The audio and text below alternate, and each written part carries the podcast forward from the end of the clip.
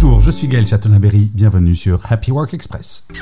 Une étude de l'IFOP révèle une tendance fascinante. 52% des travailleurs français envisagent un changement dans leur carrière. Cela vient dans un contexte où l'importance accordée au travail évolue considérablement. Seulement 21% considèrent leur travail comme étant très important contre 60% en 1990. Cette envie d'élargir les horizons se manifeste de deux manières. 43% pensent à quitter leur poste actuel, tandis que 44% envisagent un changement radical de métier. Mais ces aspirations se heurtent à la triste réalité. Malgré cette soif de changement, seuls 7% ont réellement démissionné et 9% ont changé de métier. Ce décalage entre désir et action soulève bien entendu beaucoup de questions. Qu'est-ce qui retient les salariés? Est-ce la peur de l'inconnu ou les obstacles structurels? Personnellement, je penche plutôt pour la peur. Et vous?